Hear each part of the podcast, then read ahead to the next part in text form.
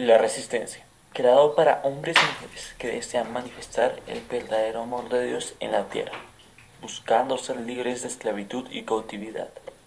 Muy buenos días, tardes y noches a todos los oyentes del Ministerio Internacional La Resistencia. Aquí les habla la pastora del Ministerio Juvenil Lois y estamos aquí en el estudio con la pastora Mary. Bendiciones para todos. Les enviamos un fuerte abrazo y gracias por compartir este momento con nosotros, este tiempo con nosotros. Hoy vamos a hablar de diferencia entre remordimiento y arrepentimiento. La palabra del Señor nos dice, el corazón es engañoso. Bastante. Hay sentimientos que tenemos guardados en lo más profundo de nuestro corazón y no sabemos. El dolor es inevitable. En cualquier momento y circunstancia de nuestra vida lo podemos sufrir.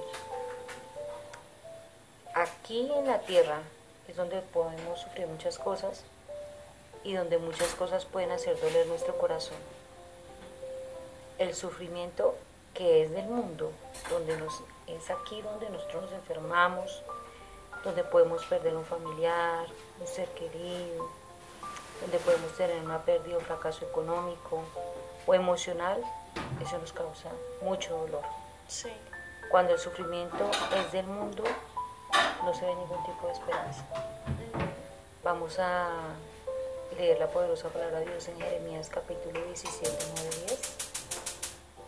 Dice así, versículo 9.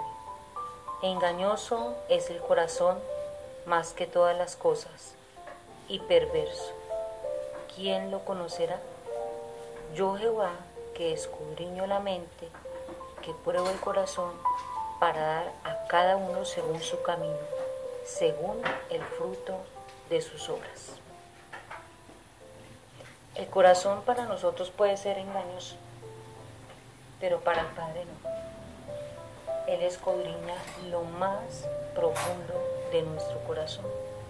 Hay sentimientos que tenemos escondidos y no sabemos siquiera que los tenemos. No los alcanzamos a reconocer.